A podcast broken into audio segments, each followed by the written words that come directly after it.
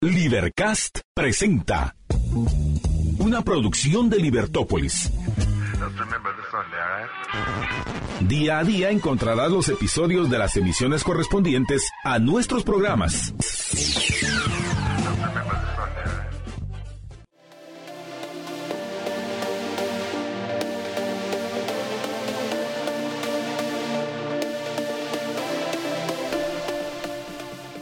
Muy, muy buenos días, bienvenidos a Libertópolis Negocios. Es un gusto estar con todos ustedes arrancando en esta mañana, pues no tan fría.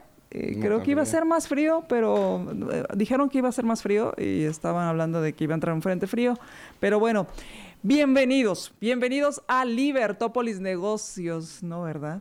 No. ¿A dónde? ¿A dónde? ¿A dónde? Estoy viendo que si están despiertos. Solo estoy viendo si están despiertos. Ella está en automático, señores. Ella se quiere ir a la casa. Es que como así me toca en, las noches. Bueno, bueno bienvenidos a Libertópolis por, la, mañana, En el Watchtower de la Libertad, en una mañana que empieza a amanecer. O sea, sí están ah, despiertos. Hoy no está tan oscura como otros días.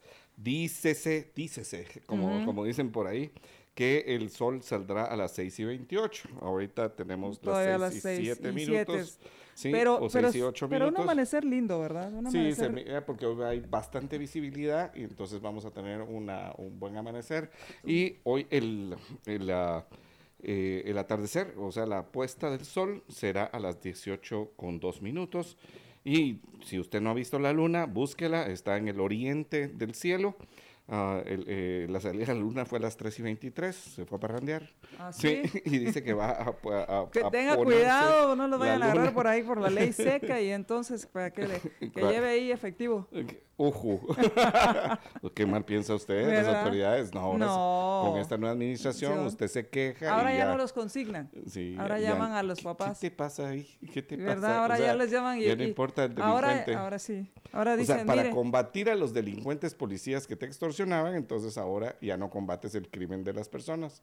O sea, ahora ya no los consignan porque ¿para qué van a llevarlos a la al, al sí, mira. Como, te acuerdas, te acuerdas de aquella ocasión cuando fue el tema de la pandemia que de veras que era una locura, que era una locura lo que lo que pasaba y entonces había el famoso toque de queda. y recuerdas que a los inicios del toque de queda, pues había gente, había gente que legítimamente no le daba tiempo a llegar porque el sistema de transporte de por sí colapsado. Colapsado, sí. Y bueno, y ahí aún más. Pero había otros que aprovechaban para echarse los traguitines y andaban ahí contentones y el caso es que los llevaban a la, a la torre de tribunales. A la carceleta. A, la carceleta y eran un maral ahí porque habían infringido la, eh, ley, que estaba hecho. Todos juntos para que el se decreto, les el Ajá, que estaba hecho para, eh, eh, según ellos, evitar los contagios, pero los metían todos lo que en la misma que hacer. Era, si te ibas a poner a hacer eso, te quedabas toda la noche en el lugar. Pero, pero es que me imagino que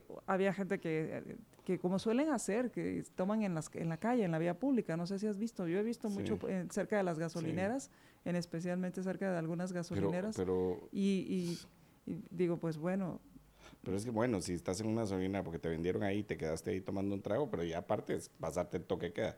Ah, Te bueno, cuento que es, ese era eh, otro, pero, pero, era una tontera. Entonces, así yo trabajaba en Villanueva en ese entonces y cuando cerraba a las 4 de la tarde, un día salí a las 4 menos cuarto de Villanueva y llegué a las 4.01 a mi casa. Una, pero o sea, no quiero saber ni cómo ibas.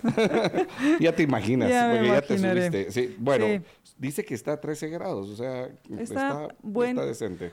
Un buen día. Hoy grados más y entonces sí ya siente uno más frío. Y como no quiere la cosa, pues ya vamos avanzando en el año. Espero que pues vaya usted ahí se, se acuerde de, de, qué hábitos quiere desarrollar para lograr sus objetivos.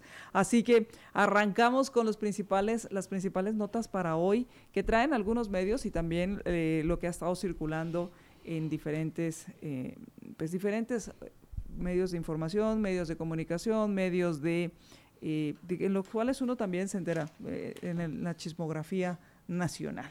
Así que arrancamos con eh, Prensa Libre, ¿te parece? Sí, y por supuesto. ¿Qué hay en Prensa Libre para hoy? Gobierno cancela seguro médico para estudiantes. Aquel famoso seguro médico para estudiantes que...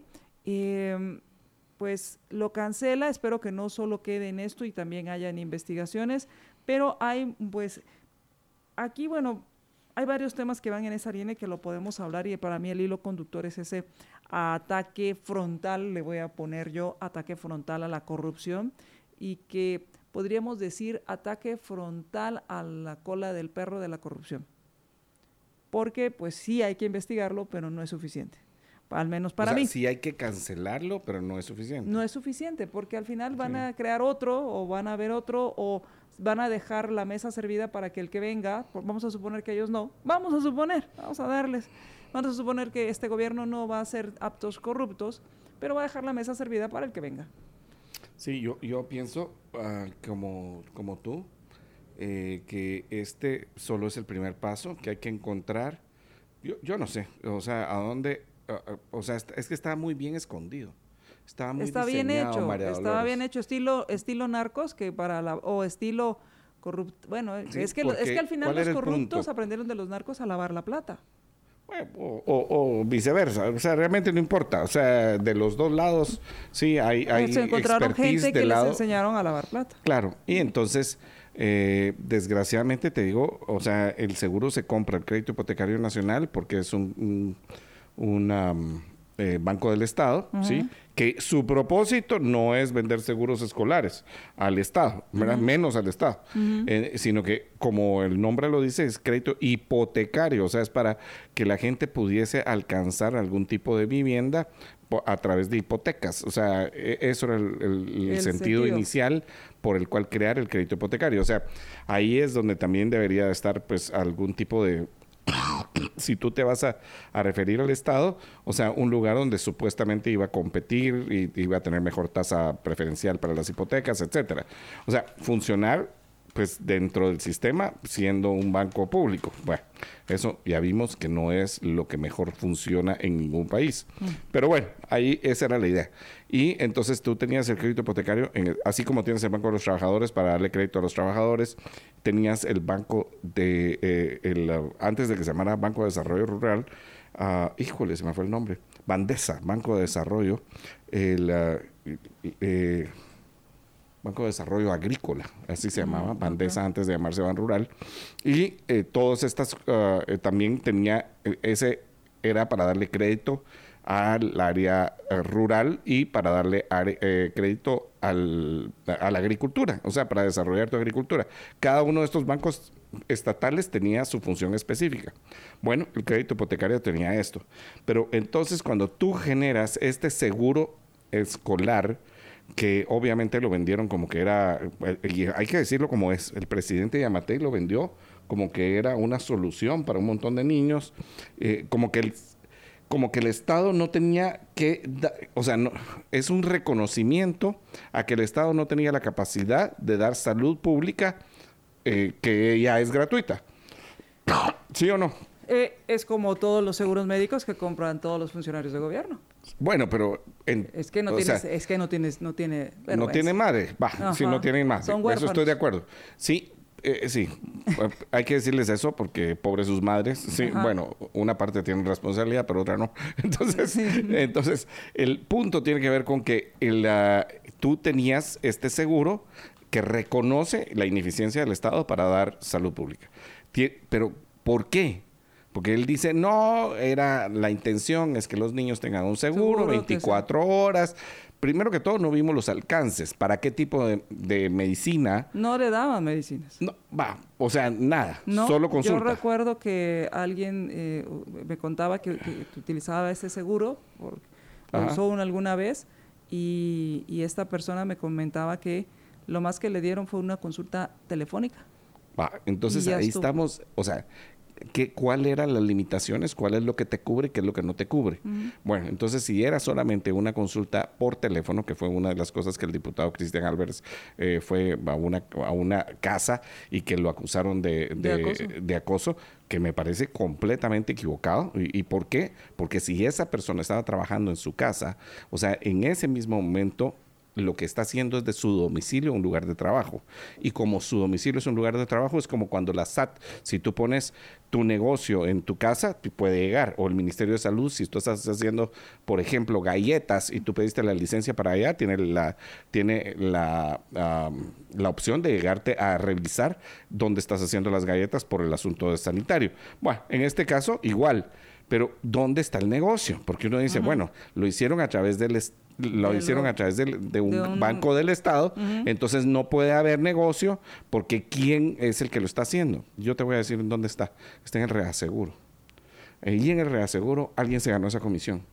¿Qué quiere decir reaseguro para quienes Porque el, sí, no están familiarizados con eso? Normalmente los bancos no tienen la capacidad entera para asegurar Ah, entonces ellos cobran un monto y se reaseguran por un monto menor y entonces ahí está el spread o la margen de utilidad. Entonces, cuando tú tienes ese este gran seguro, te reaseguras Como que en dividas, otro lado. divides el seguro y tú cubres lo que puedes cubrir y le das a otro a otra, otra parte. Exactamente. Entonces, seguramente, te digo, ahí fue donde está la comisión. Y ahí es donde se tiene que investigar. Y como tú dices, o sea, esto solo es una parte, es eliminar el seguro, ¿sí? Y en todo caso, destinar esto para salud pública, ¿verdad? Para que se atienda a los niños, pero esto eh, específicamente hay que encontrar dónde estaba el robo, porque esto no lo hicieron por buena intención. Hay que estar claro que ese seguro médico no lo hicieron por buena intención. Para los niños, eres un mal pensado, hombre, si todo es por el bien de los niños no, dicen de quién. Los niños de quién, sí. El niño que agarraron y que no dejaron entrar a los Estados Unidos el 14 de, enero. Sí sabes de quién me refiero, ¿no? Al que se llama igual que él, eh, eh, Alejandro ah, Eduardo Yamatei. Sí. A Junior. A Junior Yamatei. Ajá. Ok, ahí está. Y los que ahora, que, vivían en, y que ahora viven, eh, ahora viven en penthouse o apartamentos. Sí, que tenían todos apartamentos nuevos. Así es. Ok. No, hombre mal pensado. ¿Verdad? Sí, tú. Eh, y bueno, ¿qué, va a suceder? Pues eh, en este, en declaraciones que da la ministra de Educación, Anabela Giraca, pues dice que se están haciendo auditorías, se van a continuar con las auditorías sobre el seguro. Este seguro opera desde el 2020 y no se va a dejar a los niños desprotegidos. Esto es parte de las declaraciones que ella dice porque em, se va a a partir del primero. El, seguro escolar concluye ahora en febrero, en este mes, y a partir del primero de marzo entraría en vigencia un nuevo acuerdo del gobierno donde busca que el Ministerio de Salud sea quien atienda a estos chicos. Eh, el documento en este acuerdo gubernativo se eh, señala que el presidente Arevalo pues ya ha dado las instrucciones para que el Ministerio de Salud se encargue de hacer un análisis detallado sobre el nuevo servicio de atención a la población estudiantil que sustituirá y mejorará el servicio que recibe el seguro médico privado actual en cobertura, accesibilidad y calidad. Pues en papel todo aguanta. No, lo que tú dijiste, ¿no? Es que el, uno de los grandes problemas del Estado y... Y, para eso van a darle más dinero, pero sigamos. Sí, es, ese es el punto, ese es el punto. Es que cuando empiezas a dar una cosa que no funciona, en vez de revisarla y decir, no ya no la hagamos, sí, porque no funcionó, lo que normalmente hace es crecerlo, hacer otra institución y meterle más plata. Sí, es que ese es el gran... Ese, es el gran dilema del, del, Estado, del crecimiento del Estado. Y es ahí donde usted debería tener mucho cuidado porque es muy clásico decir, el gobierno debería, el gobierno debería. El gobierno debería. ¿Debería qué? Es que cuando usted le pone debería, agréguele y sacarlo de mi bolsillo. Pues sí, me parece bien. Así como cuando juegas eh, aquellos juegos de, de póngale... ¿De la eh, pirinola? ¿O de esa que da vuelta o qué? No, no sé. Eh, no, cuando... hay una forma donde dices tú los dichos y le dices... Pero a todos los dichos agrégale una frase. Ah, ya. Y entonces... Nunca jugaste eso. No. Es, es un poco vulgar. Ah, entonces no, no. Aguántesela, Es que tus, tú y tus amigotes. Te lo digo en el corte, ¿no? Pero sí, dice, pero sí, justamente, o sea, agarrabas todos los, todos los refranes y le terminabas de poner una, ah, una, oración, Y entonces, obviamente, le cambia completamente el, sentido, a las refranes. Y en este caso, eso es lo que deberías hacer, ¿no? El gobierno debería tal cosa, sí, con mi dinero. Con mi dinero. Sí, entonces ese es todo el punto. Porque, porque el final, gobierno debería dar medicina gratis para los niños con mi, dinero. Con mi dinero. Me parece muy buena. Porque al final todos, eh, eh, como dice Bastiat, el Estado es la ficción por el cual eh, la mayoría pretende vivir a costa de los demás. Y entonces siempre cuando dices el gobierno debería es, a ver de dónde saca la plata, pero a mí que no me la pida. Ajá. Es, es como cuando tu mamá te, a mí me decía un conocido porque son de esos amigos de los cuales de esos amigotes de los cuales no tienes que aceptar su amistad que dice que mira, pues eh, vive en, una casa que no conozco porque no siempre dice que nos va a invitar y no nos invita. Tiene casa en la playa también. Una vez nos dejó, o sea, te digo literal, supuestamente iba a haber convivio. Sí, estábamos a las 5 de la mañana, cerca de Navidad, sí, eh, un viernes, con todas las cosas listas para salir y nos dice, nos cancela porque dice, es que yo no puedo dejar de trabajar un viernes. Y entonces, ¿por qué nos dijiste? O sea, Ah, ya sabes. Y todavía le creen. Eh, sí, no, no hombre, no le vuelvo a creer. Pareces, le creo. pareces votante. Era votante. Pareces, Era votante. pareces votante. La cosa es que de ahí en adelante siguió diciendo y Ana le, hizo caso. Parece ciudadano empadronado. A, lo que te digo es que tiene una gran casa, ¿sí? unos grandes ingresos, viaja así muy frecuentemente, eh, tiene casa en la playa y es de los que dicen, ¿sí? el gobierno debería. Claro. Pero cuando le digo, mira, ¿sabes qué? Tú estás en la posición en este país por encima del 90% de ingresos y, que no está mal, él trabaja, sí, sí, sí, él estudió, sí, él eh, y, ha hecho buenos negocios, sí. Eh, es médico, sí, ah, entonces ah, le va pues bien, sí, le va bien, ha hecho buenos negocios, sí, tiene una buena cartera, etcétera, ah, ok, le fue bien, además de eso, pues invirtió correctamente, sí, él sigue creyendo que a él no le tienen que quitar. Y yo lo que le he dicho toda la vida es que él está entre el 10% al que le van a quitar. Claro. Porque los otros, el 1%, el 1% se va a ir. Sí, a ese le van a quitar una parte, pero se va a ir. Sí, sí. A, los que le van a, quitar es a los siguientes. A los y es la gran equivocación. pero no lo suficiente para ya sacar su plata. O para crear un sistema para blindarse. Entonces, y por ejemplo, en el chat te encuentras a veces a, personas que dicen, es que el gobierno debería, sí, pero tengo un negocio de hace 50 años y, y, yo vivo del negocio y no puedo dejar de tener ese negocio. Él, eh, eh, él ella o su, o su familia es exactamente por quien luchamos aquí, para que el Estado no se le siga metiendo con más carga fiscal. Y que además también, porque esa es la otra, lo que nos, esto es lo que se ve. Lo que no se ve, José Carlos, es las oportunidades que se dejan de crear para los que no tienen. Las oportunidades que se dejan de crear para aquel que está buscando mejorar su vida, mejorar su calidad de vida. Y estos son los que deciden irse, irse del país, porque se dan cuenta que aquí no hay oportunidad. Y no digo que les den el trabajo en el gobierno, sino que ellos puedan tanto conseguir trabajos y trabajos de calidad, porque hay suficientes recursos, o emprender.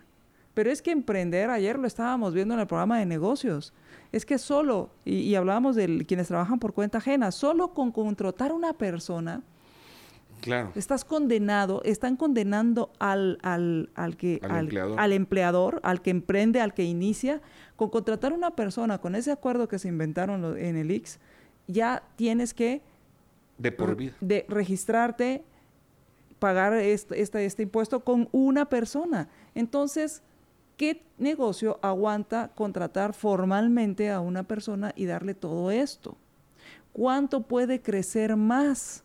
porque además está la parte de, bueno, tienes que registrar tu contrato laboral, tienes que darte de alta como patrono, tienes que, si tienes un eh, comercio, revisar que tengas las licencias, tanto de la municipalidad como las licencias que correspondan. Cuidado y se te ocurre que sea el tema de alimentos, porque entonces viene temas de licencias sanitarias, registros sanitarios, y así vele aumentando así vele aumentando. El caso es que, entonces, cada vez, y el problema de esto que no hemos, eh, no hemos hablado también, es que cada vez que inicia una actividad el gobierno rara vez la suelta. Esto es peor que, que traida o traído aferrado.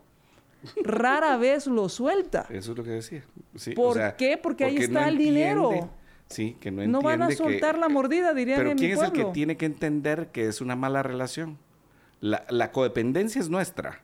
O sea, as- perdón. O sea, eh, el, la el codependencia de esta relación el- con el gobierno es nuestra. Porque el que quiere seguir aferrado a una mala relación somos nosotros. Espérese, espérese. Fíjese que el seguro no funcionó. O sea, esa es la mala relación. Le está golpeando, sí, porque le quita dinero. Sí, le está haciendo, ah, qué sé yo, le lo, trata mal, le dice cosas feas, le pega. Va, ese es el, el gobierno a través del seguro o a cualquier otra cosa que no funcione. Pero ¿sabes qué, mi amor? Sí, ahora sí te voy a dar un seguro que sí funciona. Bueno, ¿sabe qué? Le va a volver a pegar. Le va a volver a pegar. Sí, porque- ¿Y el codependiente quién es? El pueblo que le cree. Porque ¿cómo fue que dice? Solo vuel- vuelve a leer lo que... ¿Quién, ¿Qué quién- dice lo el documento? dice, El- ¿cómo, eh, cómo dice? el de, ¿qué, qué dice el documento de, la salud y la calidad o cuál? No, que ahora van a hacer qué? ¿Cuál es la promesa ahora? Ah, la promesa es, instruyó, sí. instruyó al Ministerio de Salud para que realice un análisis detallado sobre el nuevo servicio de atención a la población estudiantil que sustituirá y mejorará el servicio que recibe del seguro médico privado actual y cobertura, en cobertura, accesibilidad y calidad. ¿Y eso quién lo dijo? Es ¿El presidente el presidente o el Arevalo. El presi- O sea, ya, ya, te- ya se dieron cuenta. O sea, el punto es ahora te voy a, a- o sea, te estoy tratando mal, pero ahora sí, te prometo que lo que te voy a dar ahora sí va a ser mejor. Sí, bueno, yo le digo, Eh, no lo creo. Esto es, hay que salir del seguro. Ese seguro que no funciona para nada y que Y es, es- corrupción. Y es que al Fuente final de corrupción. siguen dándole el dinero a la, a la oferta. Exactamente. Siguen dándole el dinero a Eh, la cuando, oferta. cuando María Dolores dice que sigue dándose el dinero a la oferta, es que se le sigue dando a la institución Al que del provee Estado. el servicio. Sí, no al... Al que lo, de- a- al a- que lo demanda. Ahora, otra parte es que cuando tú tienes estas 100 mil instituciones, que es lo que pasa en los países socialistas y, y- y los burocráticos, ¿sí? que a veces eh, ellos dicen que no son socialistas, pero que terminan siendo eh, que el crecimiento del Estado, que tú sigues desenfocando el dinero. Porque, por ejemplo, ¿cuánto se gastaban? Se gastaban 600 millones. Yo, yo no sé cuánto se gastaban exactamente, pero se gastaban 600 millones en el seguro. Bueno, métale los 600 millones a- a- al Ministerio de Salud para comprar medicinas específicamente. O sea, lo que haces es comprar un seguro que supuestamente va a hacer las funciones que ya tiene el se- se- eh, salud pública, o sea, el Ministerio de Salud Pública de Asistencia Social Pero ahora sí lo va a hacer porque ahora ya les dieron dinero. pero es otra institución. ¿Sí? El asunto Pero es lo que, que te a- desenfocas. Pero lo que, lo que van a hacer es que, um, o sea, le están dando el dinero, eh, en lugar de pagar un seguro, van a dárselo, se supone, al Ministerio de Salud para que dé el servicio. Pero es como decir, mira, en lugar de ver qué hacemos, usémoslo en el carro, o sea, metámosle gasolina a este carro que ya no funciona, que anda mal, que echa humo por todos lados, pero echémosle más gasolina porque viene más gente, se va a subir más gente al Yo, auto. yo- yo te voy a poner otro ejemplo mejor. ¿Sí? Como el carro no funciona y ya no le caben las valijas, pero ya no jala las valijas, le compro un carretón, ¿sí? Para que este mismo carro lo Pero jale. es que tú crees que le van a comprar carretón. No, le compran lo que carretón. estás. No, ni, es- ca- ni a carretón va a llegar. Lo que van a echarles Ta- gasolina. O sea, no, pero otra vez, no porque gasolina es que sí funcione. El punto es que le compran un carretón al carro que no funciona. Ah, ya te entendí. ¿Sí? Pero es que, ni- pero por lo menos O ahí sea- hay infraestructura. Es que ni a eso va a llegar. o sea, aunque sea que no, aunque es que esté la institución ahí va a estar. Pero aunque Sí, esté de elefante blanco va a haber infraestructura. Pero tú O sea, crees que van a invertir en infraestructura. No, ser- infraestructura no. Lo, que, No. la- lo que me refiero como institución es que van a poner a un pendejo nombrado, ¿sí? Y van a poner a una secretaria con una persona que le Más maneje. y con un, y el sí, 80, O sea, van a 90% comprar un en eso. carretón para el carro que no funciona. Ok. Vamos, vamos a hacer la pausa porque la verdad, la verdad es que eh, la pregunta es ¿por qué no funciona el sistema de salud? ¿Y por qué meterle más plata? La pregunta que yo me hago aquí es ¿por qué estos, estos niños, por qué sus padres no tienen el suficiente dinero para poder tener un sistema de salud adecuado, pagar un sistema de salud adecuado? Y, y muchas veces se nos dice, y pongan atención, porque se nos dice que nos tratan dignamente cuando nos subsidian, nos tratan dignamente, según eh, muchos políticos, cuando nos dicen usted no puede, yo le voy a quitar a los demás, le voy a dar un poquito, lo otro me lo gasto para que usted pueda hacer algo. Eso es, eso es digno, que usted no pueda sostenerse por sus propios medios. Y no es porque no pueda, es porque yo no lo dejo, pero ni siquiera, ni siquiera se da cuenta, ni siquiera se da cuenta que no lo he dejado hacer. No hay cosa más digna, ¿sí? No hay cosa más digna que tú ganes tu dinero y pagues tus cosas. Claro, pero al final siempre dicen una vivienda digna, yo se la voy a dar. Un salario digno, yo se lo voy a dar. Un empleo digno, yo se lo voy a dar. O sea, usted... No hay cosa más digna que eso. Vamos a hacer una pausa y regresamos. Libertópolis.com mensajes y sus comentarios. Bueno, fue ¿es bueno o es malo? Nos preguntan el tema del seguro de los del seguro estudiantil. Es que mira, otra vez tiene que ver con, con ese último punto que tuvimos antes de irnos al corte, o sea, cómo es que debe funcionar la sociedad. Y la mejor forma en que funciona la sociedad es cuando las personas tienen la plata para poder eh, para poderle hacer frente a sus diferentes necesidades. Entonces, cuando yo tengo la plata para hacer frente a mis necesidades personales, a mis necesidades familiares, entonces yo estoy teniendo eh, ese, eh, e, esa es la forma correcta en que vamos a tener un desarrollo para todos. O sea, el punto aquí no es que el gobierno nos dé más ah, asistencia que encima de todo la da mal, sino que el punto es ver cómo hacemos para que las personas obtengan más riqueza y que por medio de obtener más riqueza puedan eh, hacerse responsables de sus diferentes necesidades y que nuestras necesidades son diferentes de persona a persona y de familia a familia. O sea, no solamente son diferentes, sino que también tenemos diferentes gustos. No vamos a decir, por ejemplo, eh, en, eh, te, lo voy a decir así, ah, en salud, ¿sí? Bueno, yo quiero utilizar medicina alopática, que es la tradicional eh, medicina occidental, para decirle de una manera, bueno, esa es la que utilizo. Si yo quiero usar homeopática, acupuntura, eh, o sea, ancestral, maya, y yo, pero ese soy yo, porque eso es lo que yo creo, entonces yo elijo eso, pero no me es impuesta ese tipo de medicina. ese es por un ejemplo. Otro ejemplo, o sea, yo quiero estudiar una cosa diferente yo quiero estudiar en un instituto tecnológico en vez de estudiar la carrera tradicional de bachillerato, entonces yo tomo la decisión esa personal de ir a, a, una institución diferente. Entonces se desarrolla diferente las necesidades y las soluciones para las necesidades de las personas. En este caso, cuando tú tienes que el seguro médico es el que debe tenerse, además, o sea, habría que ver que alguien analice o sea, ¿cuánto fue lo que se gastaron? Y, cuando me refiero a lo que se gastaron, no quiere decir cuánto le pagaron a la empresa que daba el servicio de, este seguro, ¿no? O sea, las llamadas. ¿Cuánto le pagaron a esa empresa? Eh, habría que verlo, ¿no? Si le vieron la totalidad del seguro o se quedaron con un... Eh, o si eh, la empresa que estaba asegurando, el coaseguro, se quedaba con una parte. Pero el punto era que era tan buen negocio tener contratados algunos médicos que contestaban por teléfono y que no daban medicina, como tú dices. O sea, dabas ese disque servicio, que me parece que era, pero a ver cuántas veces los llamaron. O sea, cuántas, cuánta incidencia tuvo para decir, bueno, eso vale. Porque hagamos de caso. Ya, ¿cuánto cuesta en el mercado hoy por hoy una consulta médica por teléfono? O sea, mire, perdóneme, pero voy a decir 100 quetzales y me parece que 100 quetzales es bastante cuando tienes un seguro de este tipo. O sea, es, mucho. Sí, porque el volumen hace que baje el precio. Y por el volumen y además de eso, porque es solo por teléfono, ¿verdad? Entonces no estás teniendo el contacto con la persona, va. Entonces, ¿cuánto tiempo te vas a tardar? Bueno, hagamos de caso que son 100 quetzales para poner ah, que, un médico que te mira personalmente está cobrando, qué sé yo, 400 uh, eh, por hora, ¿sí? Bueno, te trata por 15 minutos, son 100 quetzales. Multiplica usted la cantidad de atenciones que hubo por, en el año, ¿sí? Y eso multiplíquelo por 100 y saque el costo de lo que, de lo que se tuvo ahí, porque ahí está el otro negocio. ¿A qué empresa le asignaron ese negocio de dar la atención médica?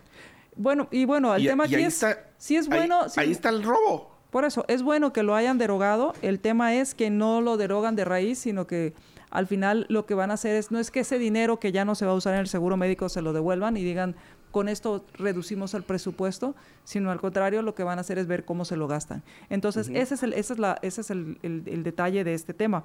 Está, es, está bueno o es, está bien que lo hayan derogado porque al final no se ven eh, resultados concretos. El problema es que ese dinero igual se lo van a gastar porque, pues, si ya lo tienen, eh, es como el tema de Hidalgo, ¿verdad? El tonto el que, el que deje algo.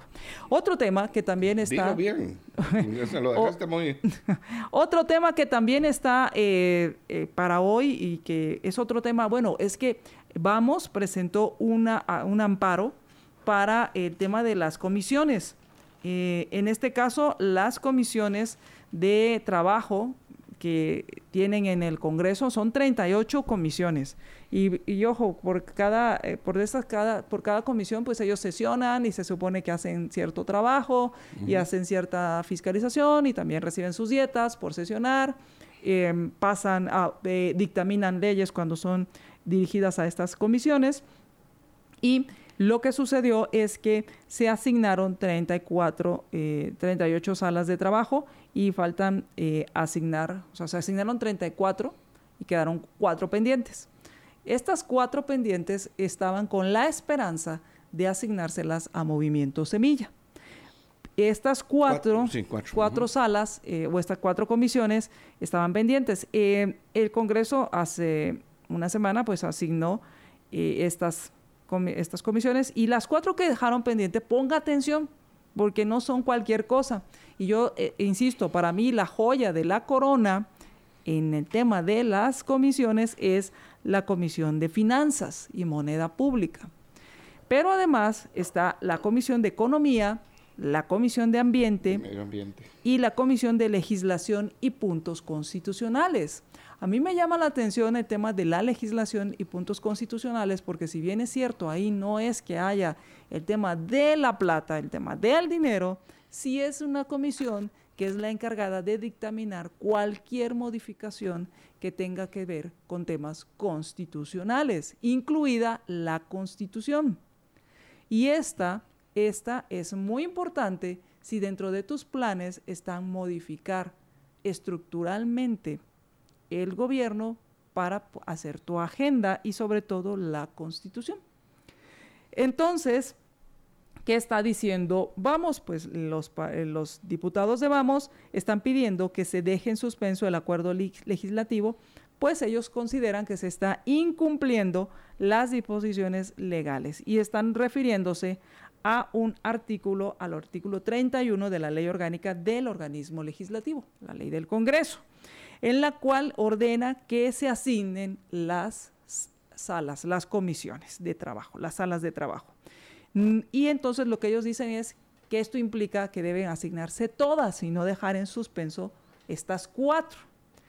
Eh, así que los diputados están solicitando que se otorgue este amparo para que se deje en suspenso el acuerdo legislativo 11-2024, donde se asignaron las 34 y no las 38. Y con esto eh, se haga una redistribución de las comisiones por el número de diputados que integra cada bancada. Al dejar independientes a Semilla, Semilla se quedaría sin ninguna bancada, digo, perdón, sin ninguna sin presidir ninguna comisión. Sí la pueden integrar, pero no la pueden presidir. Entonces, eh, lo que están diciendo es, bueno, hagan la distribución con los que tienen bancada. Sí. Y con esto eh, lo que están viendo es si todavía logran una bancada o si logran mover y poner gente afín, como sucedió con la planilla de la Junta Directiva. Sí, lo que pasa es que no es lo mismo y no es igual. no es lo mismo y no es igual que tengas a una persona de otro partido que sea un semi allegado a que sea el grupo de ellos, ¿verdad? hay una una relación de poder diferente, completamente diferente. Y yo sí creo que el amparo procede. O sea, aunque no me gusten las personas que lo hayan interpuesto. Claro. O sea, a mí no me gusta la bancada, vamos, no, no, no estoy, eh, no, me hace feliz, ¿verdad? O sea, como bancada, ¿verdad? Y entonces, eh, pero sí entiendo que el Congreso tiene una forma de existir. ¿Y, si, hubiera, y si hubiera sucedido al revés? Que, por ejemplo, el, eh, Shirley Rivera estuviera presidiendo el Congreso hace un año, como sucedió, eh, no hubieran tenido forma de, o sea, que su bancada hubiera estado independiente y hubieran hecho esto y los de Semilla ponen esta acción. Sí, todo el mundo estaría aplaudiendo. Dirían, sí, eso es lo que había que hacer. Eh, porque tú siempre pones ese ejemplo de, de cambiar los actores. O sea, porque el punto aquí son los principios, no las personas. Ah, tú siempre lo pones como, como, un ejemplo y dices, bueno, cambiemos a los actores y miremos cómo, la cómo funciona la cosa. Yo no sé si te he contado este par de, eh, de eh, asuntos que pasaron en el Instituto de la Carrera Judicial, pero eh, pues la persona que estuvo dando los cursos, unos cursos ahí en el Instituto de la Carrera Judicial, hubo dos cosas que hicieron. Una era que le dieron unos expedientes para ser eh, analizados y ver cómo se hacía una sentencia tachado los nombres de las personas, ¿sí? Entonces, eh, pues María Dolores versus José Carlos Ortega por el pleito de no sé qué y no sé cuántos, va, entonces tachaban los nombres. Y los jueces daban una sentencia. Evaluaban el expediente y emitían una sentencia. Y después de eso, quitaron el anonimato y pusieron los nombres. Y cambió completamente la forma de hacer la sentencia. O sea, ¿por qué? Porque la persona se, eh, hace un análisis subjetivo, ¿sí? Hace sesgo. En este caso, eso es lo que tenemos que analizar, el hecho, no las personas que lo hacen. Entonces aquí, bueno, la bancada Vanos pone este, e, este amparo, ¿sí? Aquí dice... Eh, fíjate, pues, pero es que el titular dice, vamos, vamos, intenta detener asignación de condiciones. No, es al revés. Vamos, no intenta detener la asignación de comisiones. Vamos, intenta que todas las comisiones estén asignadas. O sea, el titular es completamente erróneo. Sí, o sea, me explico. Sí. Eh, eh, es para que todas las, eh, las comisiones estén asignadas, no es al revés.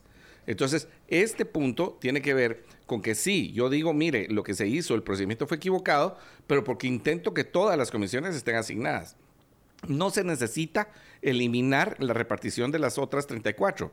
Lo único que se necesita es asignar estas, porque no vas a pasar un mes más, ni dos, ni tres, ni cuatro, ni cinco, ni seis, sin asignar estas comisiones. Son muy importantes. Claro, ahora, el otro tema es que no podemos dejar fuera que eh, la bancada semilla está eh, suspendida.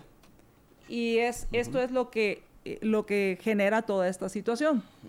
Y aquí el tema es que está suspendido por el tema de, eh, por, un, por, un, por un lado, el tema de la ley del lavado de dinero, por otro tema es el tema de eh, que hay eh, que hay sospechas porque no han sido condenados, no han sido vencidos en juicio del tema de los afiliados que no estaban afiliados y los muertos que sí estaban muertos. Entonces, eh, que no se afiliaron. Las personas inexistentes, las personas con, que no tienen nada que ver un, el nombre con el número de DPI. O sea, hay muchas irregularidades, en, la, en, la, inscripción. Entonces, más de 5 mil personas. Tampoco como dijo el, diputado Reyes Lee, que dijo 5 mil muertos o 6 mil muertos. No, hombre, mire, o sea, hay que ser serios. O sea, son como 30 y pico de muertos, creo, si mucho, que es un montón. No estoy diciendo que no, 30 y pico muertos es un montón lo que es exagerado Ahora, es la cantidad de DPIs inventados. Inventados que... es que eso, mira, se te puede pasar el muerto porque existió el DPI, ¿sí? En el registro de ciudadanos. Pero un DPI inexistente que se te pase en el registro de ciudadanos. A la gran diabla, eso, es de vergüenza. que ahí debería, que ahí también hay otra investigación en eso. Solo tienes que digitar y no existe. Punto. Así es, y bueno, en lo que llega o en lo que decide la Corte de Constitucionalidad sobre este tema, pues eh, eh, ayer que sesionaron la, instancia de jefes de bloque, pues el presidente del Congreso, Neri Ramos, pues dijo que aún no habían recibido ninguna comunicación por parte de la Corte de Constitucionalidad. Lo que sí ya les había comunicado la Corte de Constitucionalidad era que debían integrar, eh, nombrar a los magistrados del Tribunal Supremo Electoral que están pendientes de nombrar, que son dos suplentes, tengo entendido, que no han sido nombrados. dos suplentes. Dos suplentes que no han sido nombrados y que deberían eh, ser nombrados. Entonces. faltan tres semanas, ¿verdad? Eh, o un poquito menos, tal vez, tres semanas. Entonces, bueno, ¿qué hay para hoy? Para hoy en el Congreso, ¿qué va a suceder? Porque es importante. Yo sé que a ustedes les da flojera, yo sé que, que, que, que pues, y la verdad es que sí, luego escuchar ese, ese nivel de debate, es que debate es piropo debate espiropo para escuchar las cosas que dicen y creen que siguen en campaña. Muchos de ellos creen que siguen aún en campaña. Y em, entonces, ¿qué hay para hoy en el, en el Congreso? Si lo quieres poner, te lo agradezco muchísimo. La orden del día, que ojo, esto es lo que se proponen jefes de blancada, pero luego se hacen ahí, ¿cómo se llaman? Compadre hablado, y luego proponen una moción privilegiada para alterar el orden, y, y eh, luego se resulta que hay cosas que les urge aprobar. Pero ¿Qué está propuesto para hoy? Em, lo, de cajón, que son la aprobación del acta anterior, el despacho calificado, las iniciativas de ley em, que, hay y, dirigirlas a las comisiones que corresponden. Y después está la discusión en primer debate de la ley de declaración del Día Nacional de los Idiomas Indígenas. Esta es la iniciativa 5606.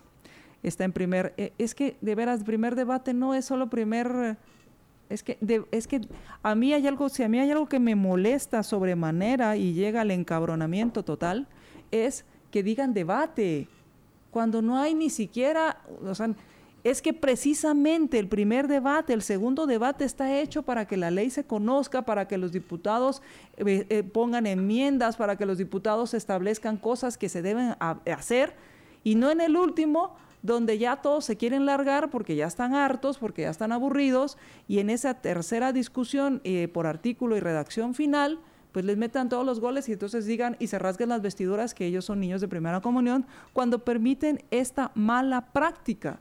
Y quiero saber si esta, esta legislatura que dice que es diferente, por lo menos va a empezar con esta decencia, porque no necesitan un acuerdo gubernativo, no necesitan más que se les hinche la gana de hacerlo.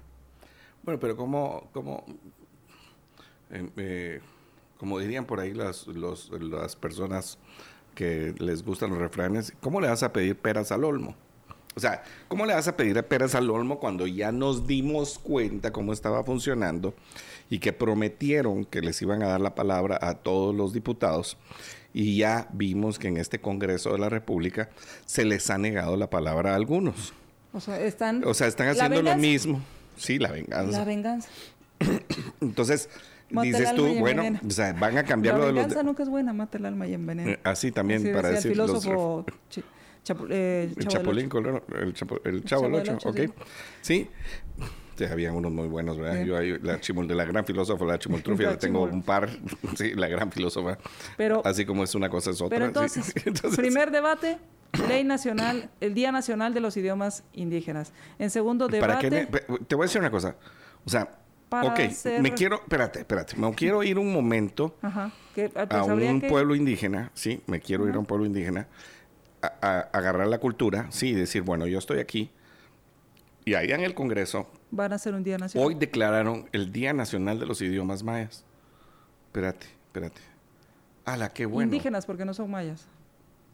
Porque puede haber de otros, no sé. Sí, las otros dos pueblos son el Xinca y, el... Eh, eh, eh, sí. entonces tienes esto y me, me, sitúo ahí, sí, porque por ejemplo, cabalmente si estoy en Livingston también puede ser el creole, ¿verdad? Entonces el garífuna. Sí, entonces vengo y el Xinca también. Entonces estoy ahí y digo, bueno, ok, hoy decretaron hoy Día Nacional. del Día Nacional de los Idiomas Mayas. ¡Hala, qué buenísimo! Ya mejoró mi vida en en nada. Bueno, a lo mejor hacen fiesta y entonces hay guateque y todo. ¿En qué mejoró mi vida? Ese es el punto acerca de estas leyes. O sea, son tan absurdas, pero tan absurdas. O sea, y bueno yo no entiendo cómo pierden el tiempo. Luego está en segundo debate la Ley Marco para la Defensa y Protección del Consumidor. Esta es la iniciativa 5082. Eh, también en segundo debate la ley para aprobar la ley reguladora del Sistema Portuario Nacional. La Ley Marco para la Gestión Integral de Residuos y Desechos Sólidos. Ahí prepárese. Eh, y en tercer debate está la ley de tarjetas de crédito. Uy, esta hay que revisarla. Y la de los desechos sólidos también. También, claro, sí, preparó el sólido, prepárese. ¿cuál, fue la otra antes de la de desechos sólidos? Reguladora del Sistema Portuario Nacional y ley marco para la defensa y protección del, del consumidor. La, la, ley portuaria, pues no, no la sabemos exactamente, pero ¿cuál debería de ser? El deber ser es bueno, en todo caso, que no funcionen los puertos como están funcionando ahorita, que mal funcionan. ¿Cómo le vas a quitar? O sea, ¿será que le estás quitando poder al gobierno para morder y que luego no nos enteramos que hay otra, otro Alan? Alan ¿Cómo se llama? Alan Martínez, ¿era? Alan Martínez. Que si no se les caía el negocio, si lo hacían público. ¿Te acuerdas que dijo? Exactamente. Bueno, y en, este, en estos gobiernos pasados también. Sí. hubo... Estos, estos fueron más pilas porque pusieron a uno menos bocón. Bueno, sí. Y, todos los contratos que ahí están, pero además de los contratos, lo que dejan pasar. Y, por ejemplo, tú sabes que en algunos de los sindicatos que trabajan en los puertos, los puestos son heredables. Heredables, no por mérito. Ese es el otro tema. Heredables. Le van a entrar, le van a entrar este gobierno y, también el Congreso a los pactos colectivos. Ese es el punto. Ahí va. Y después del otro, de desechos eh, sólidos, o sea, ¿qué responsabilidad nos van a poner? A nosotros ¿Con qué y a vamos a pagar? También a las municipalidades, La municipalidad es la obligada hoy por hoy en el Código Municipal. No, ese es el punto que, no debería de ser obligación de la municipalidad recoger la basura, porque la basura tiene dueño. Claro. ¿Y quién es el dueño? El que la, el que, la, está generando. o sea, nosotros somos los dueños de la basura. Que ni la, Entonces debería ser nuestra responsabilidad. Decir, ni la caca de los chuchos quieren levantar. Estoy de acuerdo contigo, pero es nuestra responsabilidad. Pero entonces, es nuestra responsabilidad ver qué se hace. Estoy de pues, acuerdo. Yo hablaba con una persona y me dice, mira, me pusieron los basureros, o sea, estos basureros que nos estaban pretendiendo. ¿sí? La, habitación para los basureros. sí, la cantidad de... Eran ocho basureros. ¿Cuántos eran? Siete. Como siete. Sí. Va. Entonces dice, mira, me pusieron esto y yo resuelvo el asunto, eh, pues eh, tiene un salón social que alquila y dice, yo resolví esto hace años. Llega una persona todos los, ah, en los fines de semana cuando hay evento, está ahí las latas, están ahí los plásticos y se las lleva y se encarga del reciclaje. O sea, completo. O sea, me, arregló un problema que, que, yo tenía anteriormente y ahora tengo que hacer una cosa diferente. No. O sea, si ya se resuelve este problema, ya lo resuelvo de una manera buena. Entonces, ¿por qué me tengo que retrasar de una forma equivocada otra vez? O sea, ¿por qué? Porque no estemos haciendo responsable al dueño de la basura, sino que le estamos haciendo responsable al Estado. Y esta municipalidad de Guatemala, de la ciudad de Guatemala, con el topo de alcalde que tenemos, sí, les recuerdo, es un topo alcalde porque hace hoyos por todos lados. Ah, está terrible la ciudad, no sé, por, pero por estas las Aquí en la zona 10, las ah, esquinas, sin proteger, ya sabes, pues, ya sabes, sí, o sea, sin proteger las Desapareció mi amigo por unos instantes. y, el, eh, y, después todos los demás hoyos, ¿sí? Porque sigue estando el agujero de la zona 5, el de la calzada La Paz y los de todas las calzadas que usted pueda y más los que vendrán más los que vendrán. no se está haciendo trabajo? No se está haciendo Porque trabajo ahí no ahí no están en las fotos. Exactamente. Porque ahí no hay fotos. Pero y tampoco hay negocio porque mejor se cae, se hunde y haga un puente que hacer otra cosa. Eso está en segundo debate. Ese es un punto importante porque nos van a poner más responsabilidad. 5830, iniciativa 5830, la pueden encontrar. Siguiente? Y bueno, estas son las que están en segundo debate, la del marco para defensa y protección del consumidor y después quién nos va a defender el que nos defiende, pero bueno. Luego la ley reguladora del sistema portuario, la ley marco eh, para la gestión de integral de residuos y desechos sólidos, ya en tercer debate, ya está en tercer debate, la ley de tarjetas de crédito. Y después, ¿qué va a haber? La ley de apps, la ley de, eh, de billeteras electrónicas. Es que, mire, es que ¿sabe qué pasa? Que nos han hecho creer que todo necesita una ley, que todo necesita, si no hay ley no pueden hacer nada. Ahora, mira, yo te voy a decir una cosa acerca de las tarjetas y no quiero ponerme en la regulación del, de la, del, interés. A mí lo que me preocupa es que se metan con el tema de, las tasas de interés. Sí, y ese el, del interés porque mejora la libre competencia. Totalmente. Pero en lo que sí mejoró la ley de tarjetas de crédito hace unos años es que se volvió más... Uh, transparente la forma en que te cobran los intereses y los costos administrativos y todo lo demás. Porque había unas, unos bancos. Ahora, yo sí pondría que no debe que se llama estafa? ¿Tú crees que, se lo van a aplicar a los bancos? Pero, pero, es que ese es el tema. es que tienes un organismo judicial que no funciona. Ahora, yo te voy a decir una cosa. Yo lo que sí estaría de acuerdo es que la, ah, las tarjetas de crédito no te escondan los costos, sino que los pongan en un solo rubro y te digan, mire, ¿sabe qué? Costos administrativos. Ya sabes que te cobran como 3, 4, 5. Hay unos estúpidos, porque no te puedo decir de otra manera. también. Que te, que te viene y te pasen una llamada el día de, tu pago o que te atrasaste un día y te cobran por la llamada. Es que yo no le pedí que me llamara, yo sé que debo. O sea, yo sé que debo y, voy a pagar. Y tan no funciona y tan no funciona el sistema que no solo estas, sino otras personas que hacen negocios se aprovechan de la ineficiencia del sistema que pueden, es más barato, es más barato pagar, eh, hacer otras cosas que ir y denunciar. Claro porque al final no sé. Bueno, y en tercer debate y eh, por artículos y redacción final, el decreto que dispone a aprobar la Convención Interamericana sobre la protección de los derechos humanos de las personas mayores que se eh, pues, adoptó el 15 de junio de 2015 en la ciudad de Washington, D.C. Em, veamos de qué se trata esto, porque seguramente eh, no va a ser... no va a ser barato no va a ser barato. Los derechos humanos de las personas mayores y de las personas, eh, de las personas. Es que al final dejan de ser personas cuando te conviertes en, te conviertes en persona mayor. Pregunto. Sí, no. Pregunto. ¿Dejas de ser persona? Y además de que es la responsabilidad. Antes de que nos vayamos al corte y regresemos con la entrevista que tenemos preparada por hoy, que fue la que anunciamos, que tiene que ver con la elección.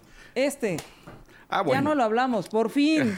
las mañanitas y la marimba y las, ¿Pero qué se la ametralladora. ¿Qué se ¿Pero qué habías, qué, qué, necesidad de retrasar que se fuera este señor Argueta de Aeronáutica Pero cuando leímos este tema yo te dije, eh, el aeropuerto estaba hecho una desgracia, pero a lo mejor estaba haciendo bien el trabajo que le interesaba a los demás, al que lo mantuvo.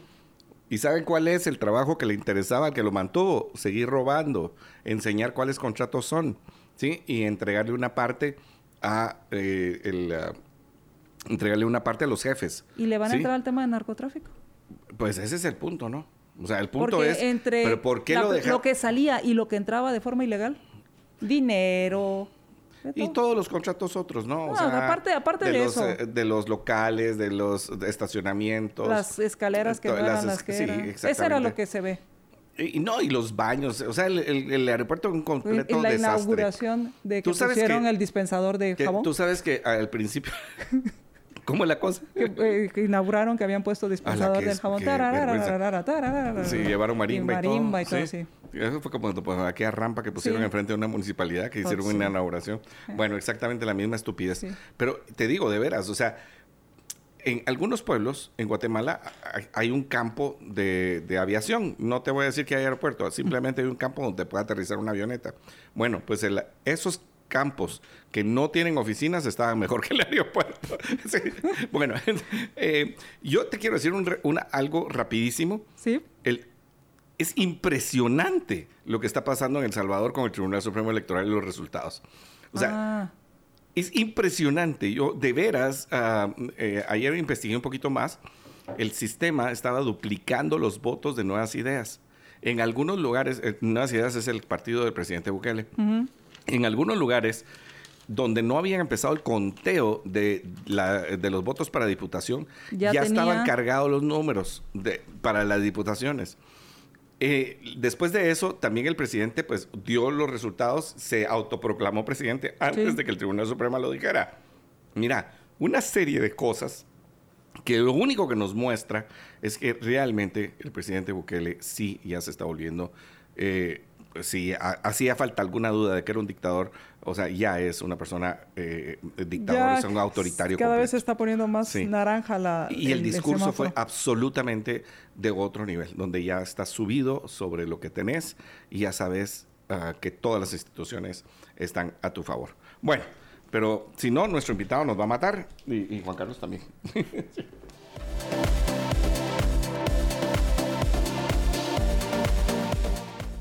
Iniciamos el mes del cariño con nuestros nuevos productos Red Velvet. Esto es en la San Martín. Red Velvet, delicioso bizcocho relleno y decorado con frosting de queso crema. Un sabor que no puedes dejar de probar junto a nuestros cupcakes y bebida de temporada. Únicamente en la San Martín. Le recuerdo el teléfono 2215 1515. Libertópolis.com Ya está con nosotros nuestro invitado Miguel Castillo, quien es especialista en proyectos eh, de formación política, gobernabilidad local, descentralización y participación ciudadana. ¿Qué tal, Miguel? ¿Cómo estás? Bienvenido. Gracias, eh, muchísimas gracias, María Dolores. Es un gusto saludarte de nuevo y aquí a tus órdenes.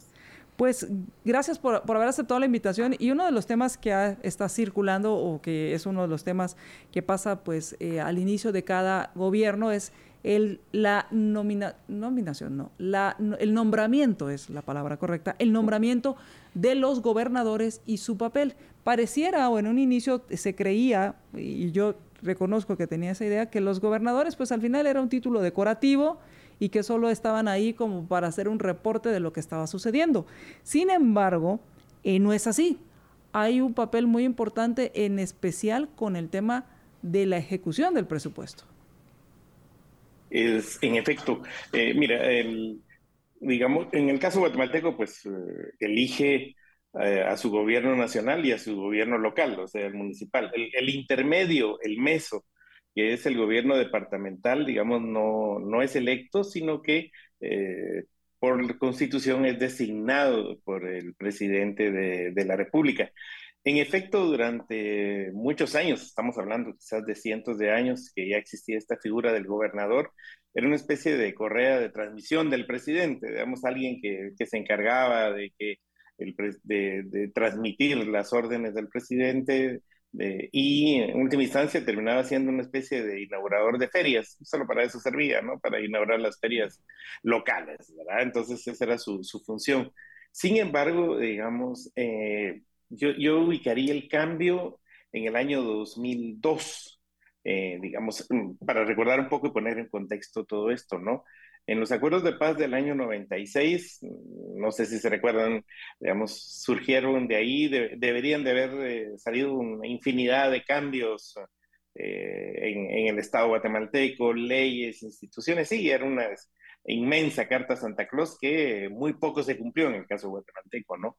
Sin embargo, una de las cosas que sí se cumplieron fue eh, dar seguimiento y modificar tres leyes fundamentales y esto se dio en el año 2002, que se aprueban eh, tres, eh, tres leyes. La primera, la ley de descentralización. La segunda es modificaciones al Código Municipal y modificaciones al sistema de consejos de desarrollo. Estas, eh, ahí surge un cambio importante que pretendía, digamos, descentralizar la función del Estado, hacerla más eficiente y llevar la toma de decisiones al, al nivel local, en un país que de por sí ya es bastante, digamos, descentralizado porque es un país muy rural, ¿no? Entonces, ahí surgen estas tres, eh, tres cambios, ¿no? La ley de descentralización, digo, que permitía que los gobiernos locales pudieran asumir virtualmente todas las responsabilidades del Estado, salud, educación, seguridad. Muy poco se ha avanzado en la práctica en eso, son pocos municipios los que han asumido responsabilidades en ese, en ese punto. Eh, la ley, eh, digamos, el Código Municipal planteaba, entre otras cosas, la posibilidad de que los ciudadanos se acercaran más a las decisiones, pudieran estar más al tanto de las decisiones municipales e inclusive que se pudieran desarrollar algún tipo de, de procesos, digamos, de plebiscitos o de eh, consultas ciudadanas bajo la, eh, bajo esta, bajo esta ley, digamos. Eh, y luego la, la ley de consejos de desarrollo que establecía entre las modificaciones, entre otra, que en el marco, en el seno del Consejo Departamental de Desarrollo, eh, recordemos que Guatemala tiene una especie de segundo sistema de gobierno, el sistema de, consejos de desarrollo que va desde el nivel comunitario con el famoso COCODE, el Consejo Municipal, el COMUDE, el CODEDE, que es el departamental, y así hasta el nivel nacional. En el nivel departamental se estableció en estas reformas que el nombramiento, digamos, del gobernador departamental se iba a hacer siempre por el presidente de la República, pero eh, con un cambio importante. En el seno del Consejo Departamental de Desarrollo participan tres, tres tipos de, digamos, de, personas. Los alcaldes, los representantes de las instituciones públicas y representantes de sociedad civil de cada departamento. En general son nueve, otros han crecido un poco más. La reforma a la ley plantea que estas nueve personas son las que deben de elaborar mediante un proceso abierto y transparente la terna que le presentan al presidente de la República para que el presidente de la República, digamos, designe al gobernador departamental. Digamos, esto, digamos, ¿qué es lo que se perseguía con esto? Que tuvieran un mayor nivel de legitimidad estas personas, es decir, ya no, si eran nombrados por el presidente, pero designados, digamos, en un proceso de selección de la sociedad civil de cada departamento. Entonces, esto lo que buscaba era mayor legitimidad, mayor posibilidad de que sus, sus puntos de vista fueran más respetados y que, digamos, tuviera, y que llegaran personas obviamente de mejor nivel.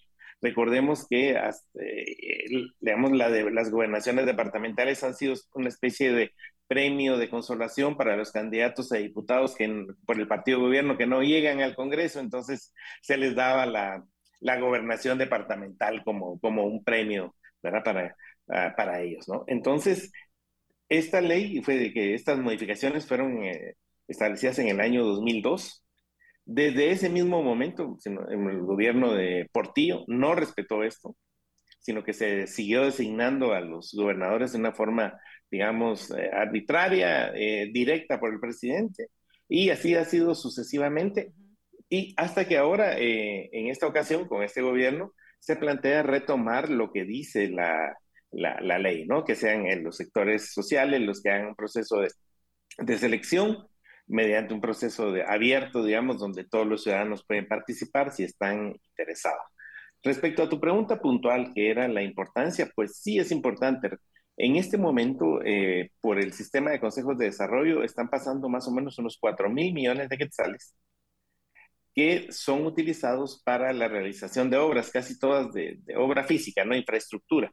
¿No? Entonces, eh, es un lugar donde, y es precisamente en el nivel departamental donde se decide eh, los recursos, cómo se asignan, ¿no? Entonces, lo que vimos acá durante ya los, últimos años, especialmente los dos últimos gobiernos, es que esto se volvió, eh, digamos, como el fondo privado de los diputados distritales. Los diputados distritales manejaban a su antojo ese dinero en consonancia, digamos, en concordancia con, con el gobernador departamental. Entonces ellos eh, hacían uso de estos recursos eh, para sus constructoras, eh, todo, lo que ya hemos ido conociendo en materia de, de, corrupción. Así que ese es como el escenario general, digamos, de este tema de los gobernadores. Miguel, muchas gracias, buenos días y te saluda José Carlos Ortega.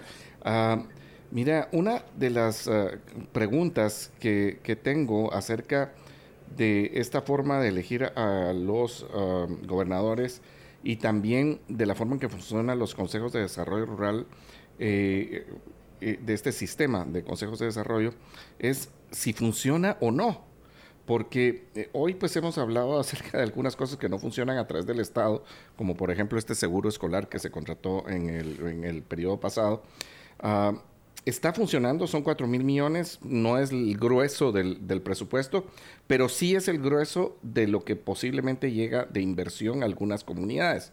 O sea, sabemos que el sistema, y, también para que nuestra audiencia, lo sepa, está el, Consejo de Desarrollo Departamental, debajo de él está el consejo de, los consejos de desarrollo municipal, o sea, que integran el Consejo de Desarrollo Departamental, y debajo de este COMUDE, que es el Consejo de Desarrollo Municipal, están los consejos, uh, los COCODES, de, eh, Consejos Comunitarios de Desarrollos.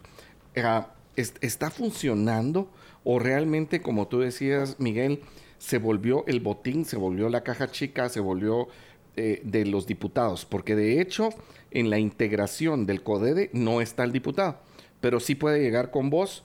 Y bueno, pues sí hemos visto cómo el gobernador, ah, ya sea que él tenga una, un interés eh, directo sobre la inversión que se hace en el departamento o es puesto, es una persona, un títere de alguien más. Eh, o sea, eh, ¿Está funcionando el sistema de consejos de desarrollo tal y cual? ¿O, qué cambio necesita? Porque eh, mucho de lo que entendemos es que ahí se va la plata y que al final no le llega a las comunidades. Mira, algunos datos importantes, digamos. Recuerda que del presupuesto de la nación, básicamente el 80% se va en inversión, perdón, en funcionamiento. Un 10% quizás es pago de deuda pública y apenas un 10% se utiliza para inversión gran parte de ese porcentaje, digamos, de los fondos públicos que, digamos, podría ser usado para inversión es lo que va por dos vías, el sistema de consejos de desarrollo y, el, los, y los fondos que se asignan, digamos, constitucionalmente y por otras fuentes a las municipalidades. Ese es el grueso que tiene el país para la atención, digamos, de aspectos de inversión. Eso es un, eso es un aspecto creo que debemos de tomar en... Es decir, estamos delante del no más del 10% del presupuesto del país que realmente se, puede usar para cuestiones que demandan los ciudadanos. Eso es, eso es una parte.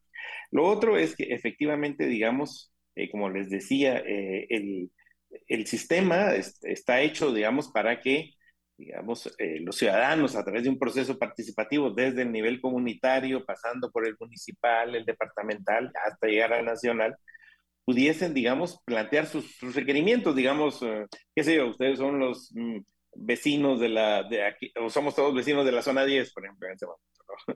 Entonces, eh, bueno, tenemos nuestro COCODE, tenemos una necesidad de algún tema, agua o algo, entonces podemos plantear nuestra demanda, de, digamos, nuestro, elaborar nuestro requerimiento de un proyecto, llevarlo al COMUDE, al Consejo Municipal, si es aprobado, digamos que consideran que es bueno, pasar al departamental, ahí asignarle recursos y luego seguir un proceso, digamos, que debería ir hacia CG Plan, para que CG Plan, digamos, evalúe entre estas necesidades sentidas de la población y las otras demandas como estratégicas y vea, digamos, bueno, si este proyecto, digamos, miren, ustedes no tienen agua y están pidiendo un polideportivo, digamos, esto no tiene lógica, decir, pero bueno, pasar ese filtro, llegar al Ministerio de Finanzas y luego al Congreso de la República.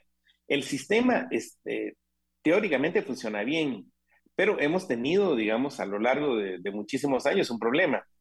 Este, el resultado de este proceso era el famoso, digamos, listado geográfico de obras, que al llegar al Congreso, los diputados hubo ocasiones, está documentado, hay años en que los diputados cambiaron el 100% de las obras que iban en el estado geográfico de obras.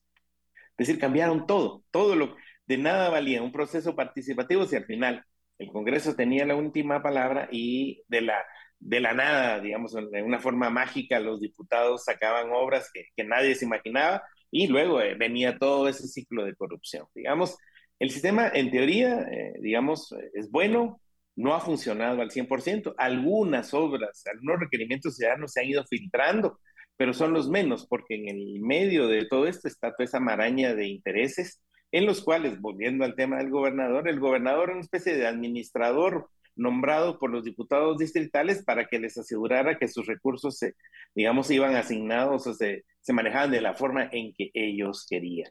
Insisto, el sistema teóricamente es correcto, es una innovación, es un proceso participativo interesante, pero que no ha logrado cumplir el 100% de su, de su función, digamos, porque intervienen todos estos actores políticos, digamos, el Congreso, los diputados y todo, que han evitado que esto funcione y sea como una, una forma en que los ciudadanos también lo... Recordemos que el sistema de consejos de desarrollo tiene dos funciones. Uno, que los ciudadanos puedan incidir en el uso de los recursos y dos, que lo puedan fiscalizar ambos no se han podido cumplir por, esta, por estos intereses económicos que han estado en juego. perdona. Tenemos que hacer la pausa. Tenemos que hacer la pausa. Sí, solo, solo la pregunta es, es, es, es uh, básicamente el error fundamental es que los diputados le pongan, le echen mano al, al sistema en el presupuesto de general de ingresos y egresos de la nación. Es eh, eh, eh, sí, es, así es, ese ha sido el principal problema y se esperaría que con gobernadores más independientes que no dependan de los diputados o la estructura del gobierno, esto pudiese en alguna manera ser controlado, ¿no? Así de simple. Vamos, vamos a hacer la pausa, regresamos, continuemos hablando acerca de gobernadores y los consejos de desarrollo.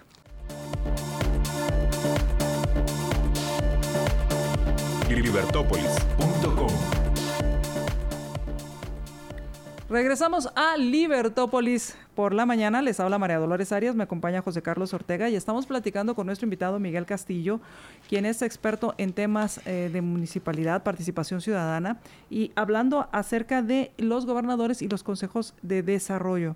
Y nos comentabas con respecto a cómo eh, existe una... Eh, dentro de, la, de los acuerdos de, paz estaban estas tres leyes, la de descentralización, las reformas al Código Municipal y la ley de Consejo de Desarrollo, donde se establecía cómo se eh, eh, nombraba una terna y quienes nombraban la terna por parte de los, de los, para poder, para que el presidente eligiera o nombrara al gobernador. Em, de ese tema más adelante me gustaría hablar un poco al respecto porque eh, no sucede como las comisiones de postulación. Esa es una de las preguntas que haría con respecto a esto. Y hablábamos acerca de esos cuatro mil millones que pasan, que se deciden en que estos... se destinen a los, en los, CODEDES, que se, de desarrollo. Que se deciden aquí y que, eh, que pasan por, por este por, el Congreso, por, la aprobación del Congreso y el Estado Geográfico de Obras. y Miguel, yo, yo, esta pregunta va un poco relacionada con, eh, con lo que estaba platicando María Dolores. Eh, creo que de una vez es el momento de hacerla.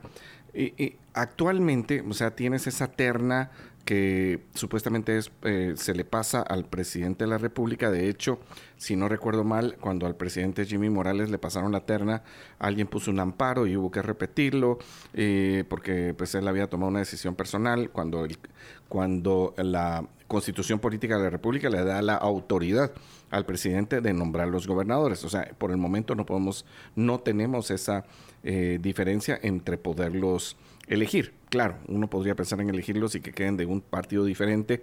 Eh, tampoco es que funcionemos como estados, el país no es tan grande como para eso. Ah, antes estaban los delegados políticos eh, y esa era la razón, pero no tenías el acceso a la comunicación que tienes ahora. O sea, ni en carreteras, que bueno, digamos, en eso no tenemos mucho, Miguel, no hay muchas carreteras, pero, pero ahí están. Eh, pero sí tenemos la comunicación, hay internet, hay teléfonos. Ah, o sea, de hecho, la función del gobernador, la función de los embajadores ya no es igual que era antes cuando no tenías esos accesos de comunicación.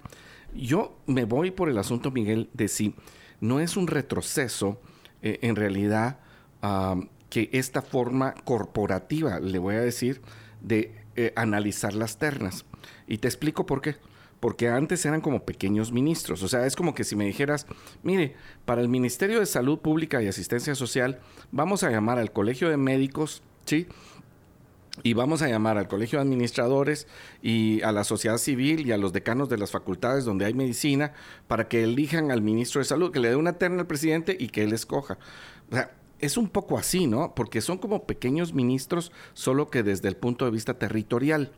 Eh, y entonces, eh, la forma en que te den una terna a veces pareciera ser que no necesariamente va a estar ah, cercana al Ejecutivo, sino que como has dicho ya bien, se pareciera ser que se acerca más al diputado.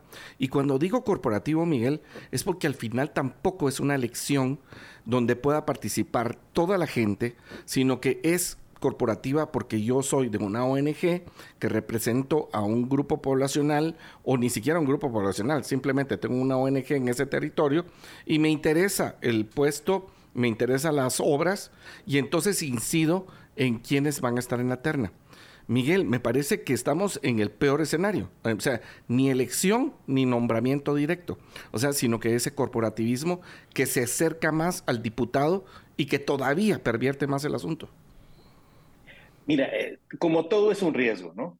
Eh, es decir, tiene ventajas y tiene, tiene desventajas. Yo, como te digo, yo le vería las ventajas de que, pues, digamos, en un procedimiento llevado conforme a la ley de consejos de desarrollo, digamos, los gobernadores terminen siendo menos dependientes de los diputados y simplemente siendo, eh, que dejen de ser un instrumento de, de sus negocios, como ha sido en el, en el pasado reciente. Eso es una gran ventaja porque puede ayudar al objetivo de controlar la corrupción. En, temas eh, más ejecutivos, más operativos, digamos, el gobernador, su función es, digamos, su incidencia es menor. ¿Por qué? Digamos, en teoría debería ser el coordinador de la gestión de, los diferentes, de las diferentes oficinas públicas que funcionan en un departamento. Sin embargo, digamos, en este caso es sabido los funcionarios, digamos, a nivel departamental de un determinado ministerio responden a la jerarquía, de una forma, a la jerarquía vertical, digamos, de su ministerio. Poco puede incidir en eso lo que hace, lo que pueda decir el gobernador, más allá de que en el seno de las reuniones del Consejo Departamental de Desarrollo pueda incidir, pueda buscarse que hagan, digamos, que su accionar se oriente en determinada dirección, atender determinadas demandas digamos, ahí, digamos, la figura del gobernador queda muy limitada en la práctica porque no puede cumplir esta, esta función. Como te digo, tiene desventajas, lo, lo, tiene, digamos, porque sigue siendo un proceso de selección corporativizado o intermediado, ¿no? Por, en este caso, por representantes de sociedad civil del Consejo Departamental.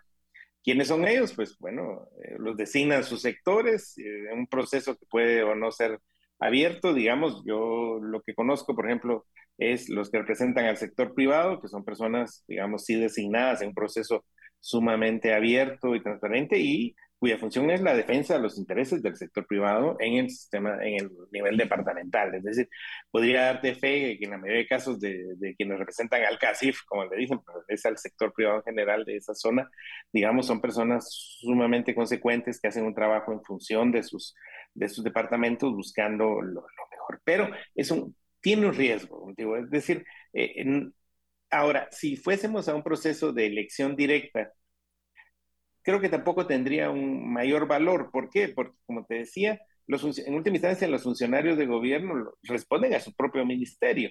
Entonces, en la práctica, el gobernador puede incidir poco en ellos.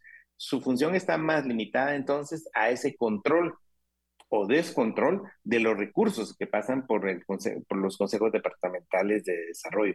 Digo, puede ser algo, yo lo veo como una oportunidad que se plantea en este momento de que, eh, digamos, se controle, se ayude a controlar ahí la corrupción que se da en ese nivel y que ha alimentado ya generaciones de diputados que se han hecho millonarios a través de controlar estos recursos y controlar también lo que va a las municipalidades, porque el control de los diputados distritales ha llegado en los últimos años también a, a lo que manejan las municipalidades a través de una serie de, de estás conmigo o estás contra mí, los controlan, el, famoso finiquito de la Contraloría. En, en, en, suma, digamos, digo, yo te diría, tiene, tiene, tiene ventajas, tiene desventajas, hay, hay riesgos, pero esperemos que por lo menos pudiera cumplir la función, en este caso, de que limite la, pueda ayudar a controlar la, corrupción.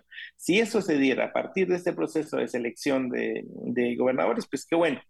Pero no podemos ir más, eh, las expectativas no pueden ir más allá de eficientar, digamos, la administración pública y todo, porque en ese sentido la figura del gobernador tiene poco que, poco que hacer en la práctica. Y en ese sentido, el tema de los, de los cocodes y los comudes, ¿qué tanto hay participación ciudadana o qué tanto se ha convertido en pongamos a la gente que queremos por parte de las municipalidades o por parte de quienes tienen grupos de interés y, y, van colocando a sus elementos eh, para ocupar estos puestos? Y es algo como luego comentamos que se hablan de ONGs y que son las mismas personas que integran las 8 o 15 ONGs, solo que en diferentes puestos. Mira, mm, digamos, eh, en, general, en, en, toda la estructura, digamos, en el nivel, digamos, lo que tenemos delante es una fragilidad política, una fragilidad de, ciudadana, digamos, en todo este proceso. Por ejemplo, eh, los COCODES, la, la, unidad básica que es la, a nivel comunitario, el Consejo Comunitario de Desarrollo, eh, el sistema de consejos, la ley de consejos establece, eh, digamos que son los propios ciudadanos los que designan a sus autoridades, al presidente del COCODE. Sin embargo, por ejemplo, en este, esto ni siquiera esto ha sido respetado. En este momento hay una gran cantidad de alcaldes de todo el país que están nombrando COCODES, nada de que los ciudadanos pueden elegirlo ni nada, ¿no? Ellos están autoritariamente nombrando allá comunidades que logran resistirse, decir, no, señor alcalde, esto no es así, la ley establece que somos nosotros quienes designamos a nuestras autoridades, pero desde ahí hay una enorme fragilidad, digamos. En el Consejo Municipal de Desarrollo, que es donde el, el alcalde debería rendir cuentas de su función, digamos, porque está el Consejo de, Municipal y el Consejo Municipal de Desarrollo, la interacción estaría dada para poder fiscalizar lo que hacen.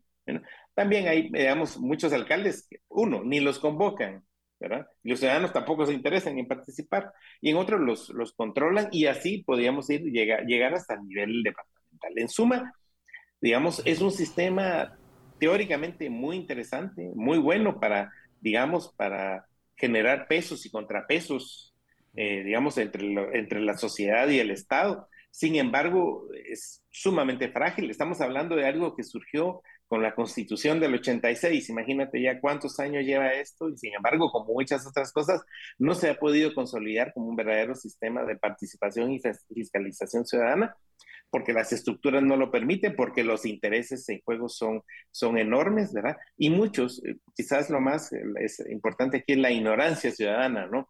Los ciudadanos no estamos formados para, ni siquiera lo conocen, cómo funciona esto, cómo debería de actuarse. Es decir, hay toda una serie de factores que han hecho que esto no, no funcione y sean, digamos, eh, las, los niveles políticos, los dirigentes políticos, tomando así a un alcalde o a, los diputados, quienes controlen, digamos, lo que sucede. En, muchos casos, el, por ejemplo, el alcalde nombra a los cocodes para tener controlada la situación del municipio y que no vaya a tener, digamos, altercados o que la gente se le revele, digamos, pero, digamos, insisto, es, es una situación compleja, teóricamente buena, pero que aún nos hace falta muchísimo para poder caminar y poderlo utilizar adecuadamente y convertirlo en una herramienta ciudadana útil, Miguel, yo, o sea, cuando tú hablas acerca de que teóricamente, o sea, cada vez que dices teóricamente me recuerdo del, del dicho ese del camino al infierno está ah, tapizado de buenas intenciones. Eh, sí, o sea, yo, no diría tal vez al infierno, pero sí a la pobreza, a la miseria, eh, está tapizado de buenas intenciones. cuando tú dices eso, o sea, yo sigo pensando en el modelo te, pongo un ejemplo. Cuando en Guatemala pusieron las grúas y los cepos para que nos parqueáramos, en cuestión de dos semanas todo el mundo se estaba parqueando de forma diferente. O sea, si la ley se ejerce con un castigo, con una forma determinada, empieza a funcionar la cosa. O sea, esta forma en que están los consejos de desarrollo, donde el alcalde puede incidir en qué cocode es al que se le premia con darle una obra y a qué cocode se le castiga porque no está alineado. Y yo lo he vivido en el interior del país, o sea, ver cómo hay, hay ah, comunidades organizadas, pero que simplemente no están ah, alineadas o no quieren la obra que quiere el alcalde. O sea, eh, nosotros queremos esto, pero el alcalde quiere hacer esto, muchas veces con intención netamente económica. Y cuando nos dices que está totalmente corrompido a través del listado geográfico de obras del diputado y la incidencia que tiene el diputado y el gobernador, en vez de ir de abajo hacia arriba, sino viene de, arriba hacia abajo, me preocupa, o sea, porque siento que no, que estamos en esa, eh, eh, pues en el círculo vicioso. Eh, no, o sea, el cambio pareciera ser que no, no, no viene. Y entiendo perfectamente lo de la elección. Ah, yo sinceramente creo que como son pequeños ministros deberían de ser nombrados directamente por el, eh, por el presidente, los gobernadores. Aparte es los cocos que sí creo que debe ir desde la, de la acción comunitaria. Pero veo que la ley no ayuda a que esto ah, progrese. Te hago eh, toda esa introducción para preguntarte, ¿qué cambio hay diferente en esta forma en que publicó el presidente de la República la nueva elección de gobernadores. ¿Existe un cambio importante o es lo mismo disfrazado de otra cosa? Mira, para empezar, eh, ellos sacaron, digamos, desde antes de tomar posesión, personas de, vinculadas al partido Semilla estuvieron convocando a los consejos departamentales de desarrollo para un poco para darles a conocer que, bueno, que ellos iban a hacer gobierno y que, digamos, eh, querían conocer cómo funcionaba el, el CODEDE, quiénes estaban participando, qué estaban haciendo y todo. Una cuestión bastante incómoda para los ¿verdad? pero mm, digamos, eh, no sé si fue generalizado en los departamentos donde yo me muevo, esto, varios de ellos así sucedió, digamos, en una situación incorrecta, creo yo.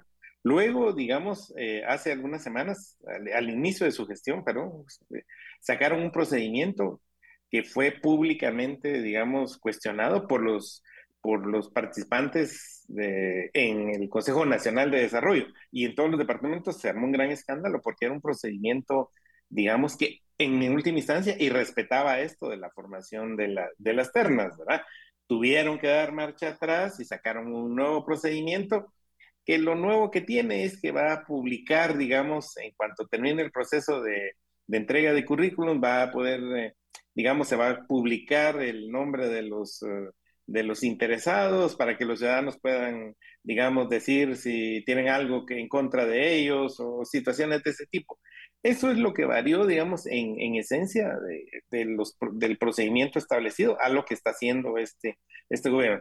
Metieron la pata, la, corrigieron, digamos, y lo que están haciendo es, bueno, haciendo este proceso un poco más público, para que no sea tan cerrado, digamos, o solo un sector, digamos, se, se, informe de lo que está sucediendo. Pero más allá de eso, digamos, no hay nada nuevo en lo que se está haciendo. Es decir, insisto, tiene ventajas y desventajas respecto al hecho de, digamos, de que se desarrolle este procedimiento. Creo que, insisto, si sirve para controlar la corrupción, enhorabuena, porque eso es importante. Si no, será una acción intrascendente si el gobierno digamos, si toda la estructura de gobierno central y todo sigue operando de la, de la, misma, de la misma manera. Digamos, no, digo, no hay nada, digamos, en lo que está planteando Semilla, nada así, digamos, nada, al final tuvieron que aceptar que, que se hiciera lo de la terna, digamos, ¿verdad? Se equivocaron y terminaron diciendo, bueno, no, si esto está en la ley, entonces vamos a tener que hacerlo de esa, de esa manera, ¿no? No sé si logro responder a tu pregunta. Sí, claro que sí. gracias, Miguel. Muchas gracias, Miguel, por haber estado con nosotros y gracias por, por darnos un panorama acerca de cómo funciona eh, el tema de la elección del gobernador, eh, la decisión de quién es gobernador, eh, sus funciones y también, algo muy importante, los consejos de desarrollo que pues han sido utilizados de diferentes formas y tal vez no las apropiadas. Muchísimas gracias. Para servirles, es un gusto. Feliz mañana. Buenos días. Libertópolis.com bueno, hace unos minutos el Ministerio de Gobernación dio a conocer eh, los resultados de la requisa en la Granja Penal Canadá. Este es otro tema muy importante en cuanto al sistema penitenciario porque es un tema abandonado, así como los drenajes en las municipalidades es un tema que no les importa. Pareciera que el sistema, el sistema penitenciario tampoco le importa y pensando en el gobierno anterior que se supone había sufrido, había dirigido y sufrido la situación del sistema penitenciario. De los dos lados. De los dos lados, efectivamente. Pero en esta eh, requisa y primero Dios va a ir de regreso. Ay, perdón. en esta requisa que se realizó ayer en la Granja Penal Canadá, esto en Escuintla, eh, da a conocer el Ministerio de Gobernación que se incautaron 13 celulares, una computadora portátil, tres routers, un radiotransmisor, memorias de diferentes tipos, chips y objetos punzo cortantes. Además, se destruyeron 300 metros de cable de internet y televisión, restos de teléfonos dañados y varios y otros aparatos. Esto en la requisa que hicieron los eh, agentes de la Policía Nacional Civil y del sistema penitenciario, así como eh, los K9, los, binomios K, 9 los caninos, eh, me imagino en busca también de, narcóticos. Y esto fue lo que... Eh, y también se decomisó, embaló y entregó posible droga al Ministerio Público para que determine embaló y entregó para ver otras determinaciones y otras investigaciones. Exacto. Mira, yo creo que de lo que encontraron en, el, en, el, mismo en, la misma requisa, sí. Cuando el, el punto tiene que ver, o sea, ¿cuánto tiempo se van a tardar en haber nuevos teléfonos y nuevamente volver a instalar el, Luego van a hacerlo inalámbrico. Sí. mira, lo de la televisión realmente yo no le veo tanto problema. O sea, se ponen con esas exquisiteces de quitarle cable de, Pues no sé, ¿verdad? Eso es lo que dice la nota. O sea, que están quitando cable para la televisión. Pero si la tienes en tu celda, o sea, tampoco es un resort. Bueno, sí, claro, por supuesto. Hay, horas y, horas. Pero el punto es esencialmente cómo están administradas las cárceles en este país. Y, eh, eh, o sea, yo sí creo que es un tema mucho más relevante de lo que nosotros mismos le ponemos atención, porque de ahí sale el 90% de las extorsiones. Para empezar. Entonces, ese es un tema. Ahora, que las medidas que se toman casi siempre son equivocadas. ¿Y por qué me refiero a que son equivocadas? Porque lo que se hace es tratar, por ejemplo, el tema con estos... Eh, ¿cómo se llaman estas eh, antenas para quitarle la señal? Ah, que lo único que hacen es terminan quitándole la señal a los vecinos de las cárceles, pero que adentro no. Entonces, eh, cuando tú vives cerca de un lugar de estos, recuerdo de un amigo que nunca tenía señal en su casa, que, que vivía cerca allá de Granja de Pavón entonces, y, siempre tenía el mismo problema. Y, no, entonces, eh, y, bueno, ellos nunca tenían señal, pero adentro pero adentro sí. Además de eso, que creo que las apagan para que todo el mundo llame y después las encienden. O sea, es todo un negocio también. Eh, y después de que estas estaban diseñadas para eh, estar en contra de la señal de 4G, o sea, para efectivas para la señal de 4G y ahora que hay 5G ya no son efectivas. Entonces hay que comprar otras, otro negocio y estamos eh, siempre en este círculo vicioso de saber qué es lo que va a pasar. El tema es cómo llegan. Exactamente. Es que pasa como con la droga en Estados Unidos. Sí, ese es el punto. O sea, el punto es que no deben ingresar. O sea, el ingreso de estas situaciones es lo que no está controlado. O sea, tanto el celular como el cable, como el, los uh, punzocortantes, como, ya no me acuerdo qué otra cosa dijeron, eh, en unos lugares ha habido armas, ¿no? Sí. Sí, eh, eh, no sé si te recuerdas, pero el otro día hablábamos con alguien uh, fuera de cámara que nos decía que para el asesinato de Byron Lima habían sido agentes del Estado que habían entrado. O sea, entraron a, a matarlo, ¿no? O sea, entran armas de diferente tipo a, a, los, a los reclusorios. Y bueno, o sea, ¿por qué? Porque el sistema está equivocado. O sea, tú, o sea, dentro del reclusorio ya no estás controlado por la seguridad, sino que el sistema se controla entre los mismos reos. O sea, ellos tienen una estructura jerárquica de cómo es que se controlan, además del hacinamiento. Pero el sistema esencialmente está podrido desde su inicio, desde 1970 y pico, porque los reos se iban a controlar entre ellos. No está la seguridad adentro del reclusorio, solo perimetralmente. Y eso es un error de concepto inicial. Efectivamente, y bueno, desafortunadamente, pues también temas de violencia, una, un ataque armado deja dos personas heridas, esto en la colonia Nueva Montserrat, esto en zona 3 de Misco, y, y que se están, bueno, el tema de seguridad es un tema tan importante que da réditos políticos, y si no, pregúntenle a Bukele. El tema de seguridad es tan importante que da réditos políticos y muchas veces, eh, por ahí me encontré un artículo muy bueno, el de León Krause, hablando acerca de eh, cómo pues las personas eh, eh, tienen esta necesidad de seguridad y están dispuestos a ceder parte de su libertad con tal de estar seguros. Y esto sucedió, esto no solo... Ha sucedido toda la vida. Ha sucedido toda la vida, lo mismo lo vimos con... Con las Torres Gemelas. Con las Torres Gemelas. ¿Te acuerdas de la ley patriota que lo que hizo fue quitarles eh, libertades a los estadounidenses? Y darle mayor poder. Y en el mundo. Porque no fue solamente esto, sino, que, por ejemplo, implicaciones, tuvo implicaciones mundiales. exactamente, hacia eso iba. O sea, estás dispuesto a pagar Ah, con tu libertad parte de la seguridad que, te están exigiendo, ¿no? Y que después de eso, pues vino toda esa teoría de la conspiración que los gobiernos, eh, el Big Brother te controla y de hecho, pues sí te controla. sí, sí, o sea, sí te controla, sí, te, sí sabe por dónde estás, por dónde vas, etcétera, ¿no? Pero eh, estás dispuesto a dos cosas. Yo creo que ese es el resultado de la gestión de Nayib Bukele. O sea, uno, estás dispuesto a perder libertad por tal de tener eh, seguridad y estás dispuesto a perder eh, República, ¿sí? Con tal de tener resultados. Aunque sean mínimos. Pero es que, como dice por ahí, en el país de los ciegos, el tuerto es rey. Es que si, si es que estás sabiendo, eh, si hay una, un nivel de criminalidad como las que se tan altos, eh, es, obviamente cualquiera que ofrezca que vas a estar tranquilo, es que cosas que se dan por hecho en otros países, Aquí no lo, no lo damos por hecho. El tema de poder caminar tranquilamente sin estar eh, sujeto a que... Eh, y es que, mira, salir a la calle sí, siempre pues hay riesgos como cualquiera. vaya, vaya, así no. Pero, pero cuando tienes un alcalde topo, sí. Así es, y que no señalizan y que al final no pasa nada. Es que ese es el tema, no pasa nada. Que no está hecho para las personas, está hecho para el negocio. No, pero además, eh, cuidado y hubieras roto la losa o algo, porque te la cobran. Sí, correcto. Te la cobran, o sea, y, pero cuando el daño es hacia ti, aguántate. Correcto. Aguántate.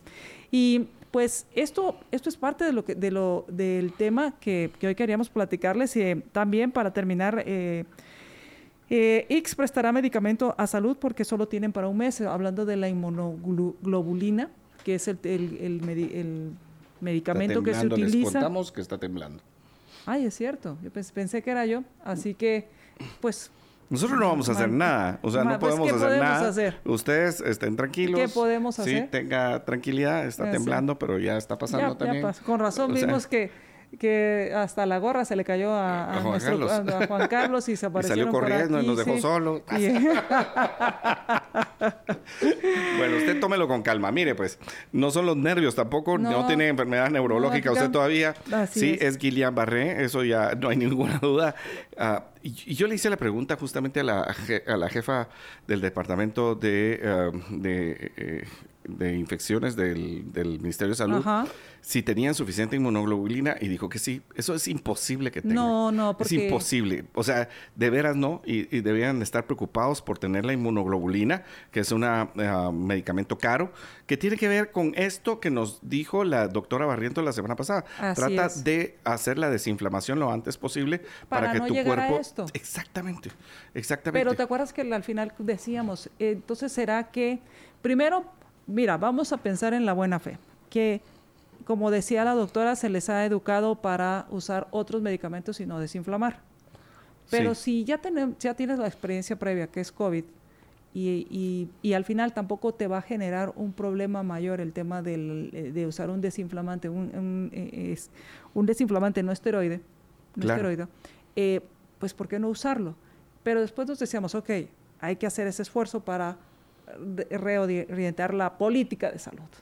Pero tal vez, tal vez, eso sí te interesa el tema de salud, pero si el negocio no es el tema, de, o sea, el, el- Sino el la compra de objetivo- medicamentos. si el objetivo no es el tema de salud, sino no es la prevención, sino la corrección, que es más cara, Sí, el objetivo pero donde hay más entonces, negocio. que es donde cobras más. O sea, no es lo mismo que te cobre eh, comprar eh, antiinflamatorios no esteroides que comprar eh, inmunoglobulina. Sí, yo no sé si la inmunoglobulina es un esteroide, pero lo que No, sí no, no, sé- no. O sea, en cuanto pero, a pero los en cuanto a comprar lo preventivo La- la- versus lo Por correctivo. supuesto. Eso de que nos hablaba acerca de la aspirina, del ibuprofeno, del naproxeno, ah, cuando tienes una, una infección viral, ah, creo que es muy conveniente y hay que hacerla a través del médico. Pero como nos decía, mire, si usted, si usted todavía no está seguro, 200 miligramos de, de ibuprofeno cada 8 horas, lo único que va a hacer es ayudarle a- mientras usted llega donde el médico y va a ayudar a que usted no tenga esta enfermedad neurológica, o sea, Guillain-Barré. Así Pero es. el Eh, punto es que el empiezan a reportar que se sintió en varias partes del país, o sea que no Sí. fuimos los únicos. No, pero aquí, por ejemplo, hubo alguien que Que decía... lo sintió aún más. No, que dice que no lo sintió. Yo dice, yo ni sentí. Me recuerdo de la, del meme de doña... De la, ¿Cómo se llama? De la vieja del 71. No te estoy diciendo vieja. Ah. Sí, allá con el chavo del 8. ¿Cómo se llamaba la vieja del 71, María Dolores? Pero, ¿te acuerdas que está la casa Sí, sí, de, Don- pero de le Rondamón? decían así, ¿no? Y- sí, la vieja del 71, bruja. porque tiene el 71... La bruja era. Sí, y a la Ajá. parte de Doña Florinda Ajá. está ella. Y entonces hay un meme que dice, yo como no ando pecando, no lo sentí. bueno, no sé, no sé cómo anda María Dolores, pero aquí sí lo sentí. Tú fuiste el primero, te cuento. Yo- yo, yo por la noticia, yo Ajá, para que todo el mundo esté tranquilo. Bueno, pero sí, o sea, hubo... aquí, um, bueno, el- el- aquí seguimos con el tema, eh, o sea, mire, ¿por qué sí es importante tomar las medidas? O sea, las medidas preventivas cuando usted tiene una enfermedad viral, pero también las otras medidas. Ayer eh, me terminaron de convencer, o sea, usted siempre se lava las manos, debe cocer bien los alimentos, ah, debe cuidarse de- de no contagiarse, todas las otras cosas que ya sabemos, pero hubo dos o tres consejos que creo que son muy importantes. Número uno, uno que no lave el pollo, que no lave las aves que compra, porque cuando usted las lava, lo que hace es esparcir la suciedad o el posible bacteria. bacteria en otros lugares de su casa, ¿sí? Sino que lo que tiene que hacer en todo caso Es quitarle los líquidos, hacerlos llegar al desagüe, ¿sí? Y que eh, se vayan los líquidos del, del, del ave, del pollo, ¿sí? A- hacia, a- a- hacia los drenajes. Que se, se laven muy bien las manos, que eh, se proteja de esta clase de cosas, porque esto es una contaminación por heces, ¿sí? Y ya nos queda Y Sí, por contaminación por heces. Entonces, y que además de eso, cuando use otros utensilios como cortar el pollo, los lugares donde utiliza el, el- el cortar el pollo, los, la tabla de cortar, todas La estas cosas, las limpie las muy bien, bien. y que no vaya a salpicar otros alimentos con ese uso.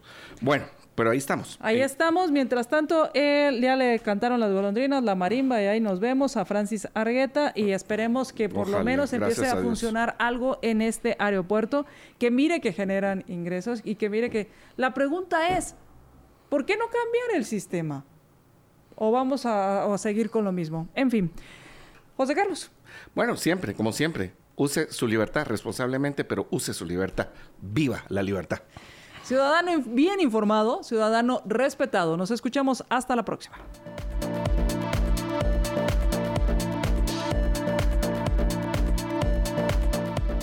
Libercast presentó una producción de Libertópolis.